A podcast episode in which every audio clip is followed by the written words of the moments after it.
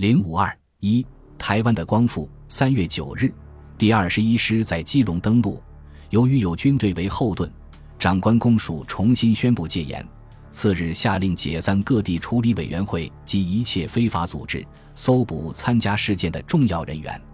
随着军队陆续到位，省府在全台进行清查户口、办理联保，彻底肃监，局势重新得到控制。虽然蒋介石有令严禁军政人员施行报复，否则以抗令论罪，对参与事变人员从宽免究，但是在实际行动时，由于种种原因。很难完全做到。国民党以镇压换得了台湾局势的暂时平静，但同时也给台湾社会留下了一时难以弥合的深重创伤。事件基本平息后，三月十四日，蒋介石致电陈仪，提出处理原则，并于十七日以广播讲话形式公诸于众：一、地方政治常态应立即恢复，其办法要点如下。一、台湾行政长官公署改为台湾省政府；二、台湾警备总司令以不由省政府主席兼任为原则；三、省府委员及厅局处长尽量任用本省人士；四、台湾各县市长提前民选；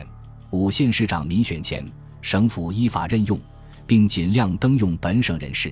六、政府或事业机关职员，无论本省外省，待遇一律同等。七民生工业之公营范围应尽量缩小。八台湾行政长官公署现行之政治经济制度及政策，其有与国民政府颁行之法令相抵触者，应予分别修正或废止。二台省各级二八事件处理委员会及临时类似之组织，应即自行宣告结束。三地方政治常态应即恢复。其参与此次事变之有关人员，除共党山火暴动者外，一律从宽免究。三月十七日至四月二日，国防部部长白崇禧与冷心、蒋经国等奉派赴台湾宣慰。他们提出的处理意见为：一、台湾改行省政府制度后，各厅处多设副职，多用台湾人士；二、轻工业尽量开放台人民营，工地尽量放租，缩小专卖范围。撤销专卖局和贸易局。三、各级政府官员仅先选用台省人士。四、澄清吏治，杜绝贪污，专设监察实属。从国民党提出的善后方案看，都在一定程度上容纳了台湾人民的要求，尤其是认为长官公署制度和统治经济制度有改变必要。可见，国民党也已认识到台湾事件的起因与其对台政策失当相关。三月二十二日，国民党六届三中全会通过了刘文岛等五十五人提出的，请即将台湾省行政长官陈仪撤职查办，并迅速实施善后办法案。